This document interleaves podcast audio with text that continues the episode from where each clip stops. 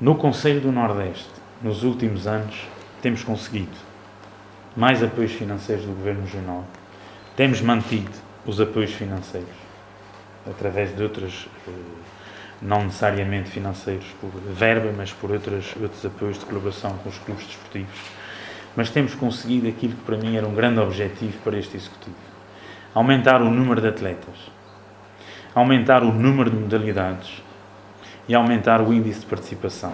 E em especial, permitem-me aqui, embora não tenha, não esteja diretamente relacionado com o futebol, mas em especial aumentar a diversidade e aumentar duas áreas que para mim eram importantes desenvolver no Conselho do Nordeste. A prática desportiva continuada do sexo feminino e a possibilidade de inclusão social no desporto através da criação de uma equipa de desporto adaptado, de atletismo, para pessoas deficientes. E isto nós conseguimos nos últimos tempos.